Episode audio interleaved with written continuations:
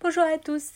Euh, je reçois dans ce nouvel épisode de Creative Tea Time Catherine et Audrey qui ont introduit un nouveau concept sur Instagram euh, lors du confinement en lançant euh, des, des mashups ou des résumés de live inspirants. Elles ont développé aussi un créneau auquel j'adhère tout particulièrement, c'est de passer de watcher à player. Bonjour Catherine et Audrey, merci d'avoir accepté de prendre la parole sur ce podcast. Donc, ma première question, c'est euh, de savoir qu'est-ce qui vous a poussé à le faire de cette manière alors que le bruit et la distraction permanente régnaient euh, très fort sur Instagram. Alors, ce qui nous a poussé à le faire euh, de cette manière, c'est que, bah, on peut le dire, de base avec Catherine, on est habitué au rythme d'Instagram de par nos jobs. Euh, tu vois, on bosse euh, dans la communication et le marketing digital. Et surtout, surtout, on a un fort attrait euh, pour ce réseau social. C'est vrai qu'on ne vous donnera pas le nombre d'heures hebdo qu'on passe dessus.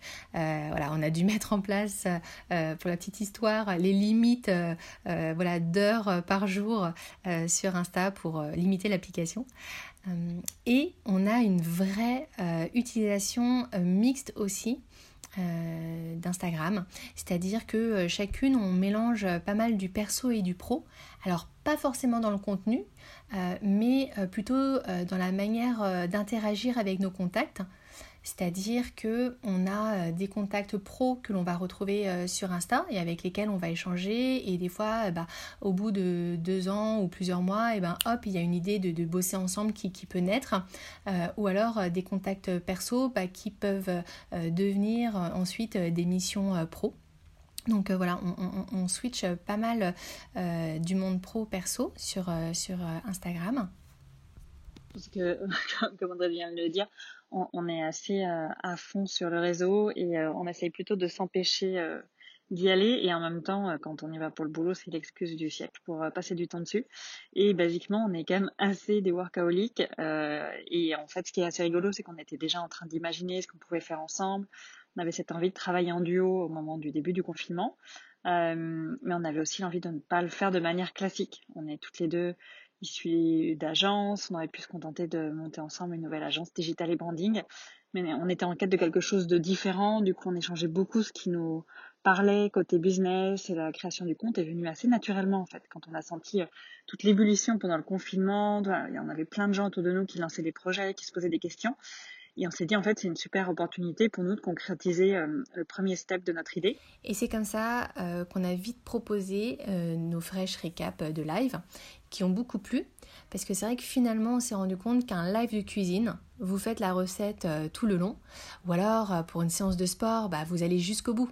Mais pour un talk entrepreneur, sur une heure, tu as trois points forts qui ressortent.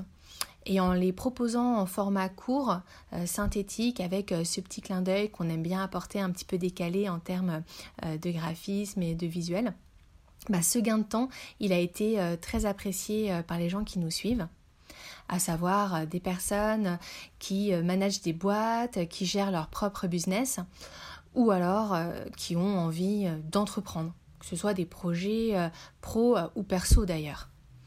Et ensuite, tout naturellement, on a ajouté nos synthèses de bouquins, nos analyses de tendances, des best practices, nos tutos. C'est vrai qu'on a eu pas mal de mal à, s'arrêter. Oui, c'est vrai que ce contenu a super bien marché assez vite, donc on était même Enfin, heureusement surprise qu'on s'était pas fixé trop d'objectifs au début et puis euh, ça marchait bien. On avait des retours super chaleureux, hyper euh, hyper sympa et effectivement ce côté très synthétique et qui a ce gain de temps a beaucoup plu et puis aussi ce côté un peu un peu décalé et un peu dédramatisé parce que parfois euh, ces interviews d'entrepreneurs ou les articles business faut un peu, euh, un peu se les farcir. Il y a un côté un peu obscur. Et le fait qu'on dédramatise, qu'on dise, oui, bah, en fait, nous aussi, il y a des mots qu'on comprend pas et on va vous les expliquer. Enfin, ça a vraiment euh, bien, bien marché, bien fonctionné et c'était super chouette. Est-ce que vous pouvez aussi me dire euh, quels sont les best practices individuelles que vous retenez et que vous souhaitez transmettre à de futurs porteurs de projets? Dans les best practices que je transmets très à de futurs porteurs de projets, euh, ce qui me semble vraiment essentiel, c'est d'accepter l'énergie de chaque jour tel qu'elle est, de faire le meilleur avec ce qu'on a, parce que quand on monte un projet, on a envie d'être au top tout le temps. on a envie que ça aille très vite, que tout avance et, et d'être toujours avec une énergie très très forte. Mais en fait, il y a des jours où bah, en fait, on a moins d'énergie, comme tout le monde, comme dans un job normal. Euh, on est dans le brouillard parce qu'on est des explorateurs, on est en train d'avancer sur des chemins qui n'ont pas été totalement construits, dont on connaît peut-être euh, certains segments, mais euh, il y a beaucoup qu'on doit réinventer. Et, et, donc il y a des jours où bah, on accuse un petit peu le coup et, et c'est comme ça. Et en fait, il ne faut, il faut pas perdre de l'énergie à lutter contre ça mais, euh, mais l'accepter et adapter sa journée. C'est-à-dire, bah, en fait, euh, compte tenu de mon énergie ce matin, qui est pas top, qu'est-ce qui me remettrait sur la bonne pente? Est-ce que je prends une heure off pour aller euh, courir, méditer, faire du yoga, enfin, quelque chose qui me ressource et qui me recentre? Et, et en fait, on a tout à fait le droit de faire ce genre d'activité et de prendre une heure euh, surtout quand on a des journées chargées. Je crois que c'est le Dalai Lama qui disait je médite tous les jours une heure, sauf quand j'ai une journée très remplie. Dans ce cas-là, je médite deux heures. Euh, c'est vraiment cette idée de, se recentrer, de se concentrer pour être plus efficace. Et puis peut-être que euh, en fonction de ton énergie, c'est plutôt avancer sur des, petits steps très simples dans la to-do list. Comme ça, on a un sentiment vraiment d'avoir avancé. Et voilà, moi, c'est vrai que parfois quand on se sent un peu submergé, ben, se dire bah, en fait euh, le poste de demain il est facile, je sais ce que je vais mettre dedans, ben, je, je le redis, je le fais, hop, ça va barrer quelque chose de la to-do list et puis derrière ça redonne l'énergie pour pour s'attabler à une tâche qui est un peu plus compliquée.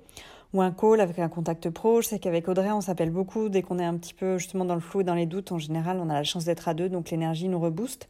Mais ça peut être aussi un contact extérieur. Je sais qu'au début, on, moi, j'ai appelé beaucoup de gens dans mon réseau et euh, ça permettait de parler du projet, de dénouer des nœuds aussi, leur poser des questions. Et, euh, et voilà, voir les choses en face, faire avec la réalité et prendre chaque petit pas euh, tel qu'il vient. Et chaque petit pas, c'est un petit pas dans le bon sens, donc c'est super. Et il faut vraiment pas se faire une montagne de, si on fait pas chaque jour des, des sauts de géants. En fait, les jours où il y a des sauts de géants qui sont faits, c'est c'est une victoire et c'est une chance immense, mais, euh, mais on ne peut pas fonctionner comme ça, c'est normal, c'est la vie. Euh, à la fois, euh, on a ce côté où on est très curieuse, mais en même temps, la curiosité peut nous faire douter parce qu'on voit passer tellement de choses, il faut ensuite réussir à, tracer son chemin. Et aussi la question de la légitimité qui peut mettre des barrières pour se lancer. Alors qu'effectivement, euh, c'est un petit peu euh, le, mantra euh, voilà, à se répéter, mais c'est qu'on n'a rien à perdre à, prendre sa chance. Ce, ce, que je retiens aussi, on a beaucoup aimé un des lives de Géraldine Dormois qui mettait en avant la méthode du flot de pensée. Et c'est vrai que pendant le confinement, on a pris le temps de le faire. Alors je dirais pas qu'on était les bonnes élèves à le faire tous les matins, mais en tout cas à le faire de manière assez régulièrement et avec l'envie de le faire et d'en voir ensuite euh, bah, euh, euh, des choses concrètes émerger. Donc voilà, le flot de pensée, c'est un petit exercice à faire qu'on recommande à chacun d'essayer, voir si ça lui correspond. Et ensuite, vraiment, bah, c'est d'apprendre en faisant.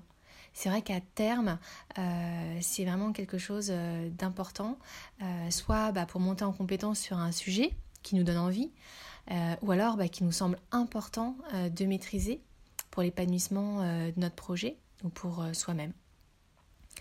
Et en termes de best practice, bah, on a beaucoup aimé des initiatives de boîtes qui, euh, plutôt que de se centrer sur leur existant, ont essayé de sortir des services, des produits pour répondre en fait aux besoins des gens et d'essayer de les accompagner dans cette période.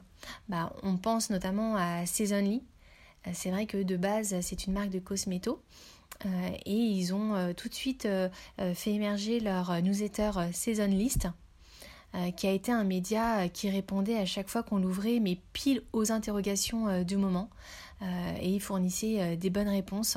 Donc Season List, c'est vrai que c'était vraiment un, super boulot. D'ailleurs, on voit la touch de la fondatrice Fanny Péchioda, qui est autre que celle qui a monté My Paris.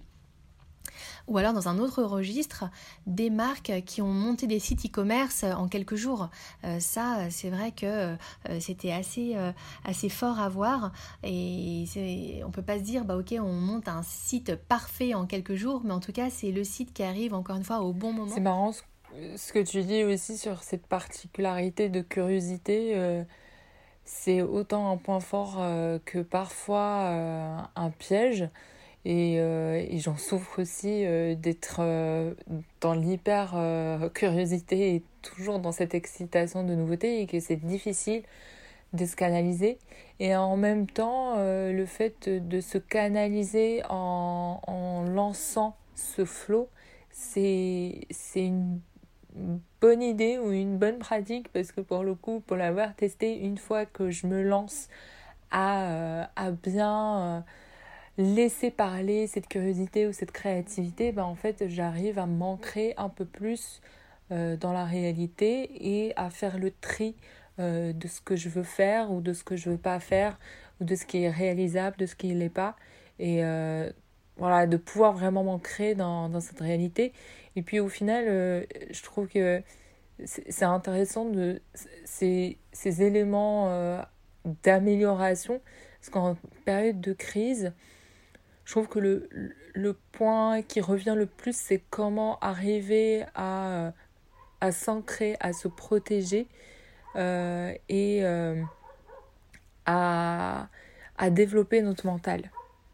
Donc par rapport à ça, est-ce que vous voyez euh, des signaux faibles à surveiller durant les prochaines semaines euh, Oui, évidemment, la situation est instable. Après, euh, très clairement, nous, on est dans une situation un peu différente parce que quand on est dans une situation de création de projet, en fait, on est, on est dans une phase qui est très dans l'introspection, très tournée vers nous-mêmes, parce que le projet n'est pas très mature. Euh, donc malheureusement ou heureusement, en fait, on est assez peu sensible à la conjoncture extérieure. Euh, voilà, on a le temps de prendre cette lenteur et donc euh, c'est super, c'est le moment idéal pour lancer lancer des projets. Et quand on les lance dans des conditions un peu difficiles, bah, quand les conditions deviennent au vert pour tout le monde, bah, et pour nous, ça sera pour nous aussi et ça sera extraordinaire. Mais on aura déjà passé des, moments un peu complexes et, du coup, ça sera qu'une bonne nouvelle que ça se passe super bien. Et en termes de signaux faibles, on voit bien qu'en ce moment, il y a plein de marques, de boîtes qui euh, testent euh, des nouvelles sources euh, de monétisation. Voilà, donc ça c'est assez intéressant de voir qu'en cette période, ça permet euh, d'essayer euh, de diversifier en premier en fait ses sources de revenus euh, et que les business models sont en train d'évoluer. Et que le consommateur finalement a vraiment sa place au centre et devient celui, c'est ce qu'on voit aussi beaucoup en ce moment, hein, c'est l'argent que tu places dans tes achats. Dès que tu achètes quelque chose, finalement bah, c'est l'action que tu fais pour le monde que tu souhaites pour demain? Effectivement, c'est un, signal faible euh, assez euh, important à surveiller. Le pourquoi? Euh, je laisse cette question ouverte pour, pour les auditeurs, les auditrices, pour y répondre. je vous dis merci énormément à Catherine et Audrey d'avoir répondu présente et, un grand merci, euh, Boutena, pour euh, cette conversation, euh, vraiment qu'on a beaucoup apprécié et dans nos échanges aussi sur Insta. et on souhaite à tout le monde bah, une bonne journée et surtout un bon épanouissement. Vous les avez entendus. bon courage pour vos projets perso et pro. Euh, j'espère que grâce à cette euh, jolie parenthèse avec euh, Catherine et Audrey, on aura aidé, on vous aura aidé à trouver un peu plus d'éclairage ou à trouver un petit chemin nouveau dans votre réflexion. N'hésitez pas à commenter, à partager ce podcast qui existe aussi grâce à vous et à vos retours. Euh, j'espère que cette fois-ci, euh, euh, l'audio sera meilleur. Nous y avons travaillé. et je vous souhaite une très belle journée et à la semaine prochaine pour une nouvelle session créative avec un invité surprise. À très vite.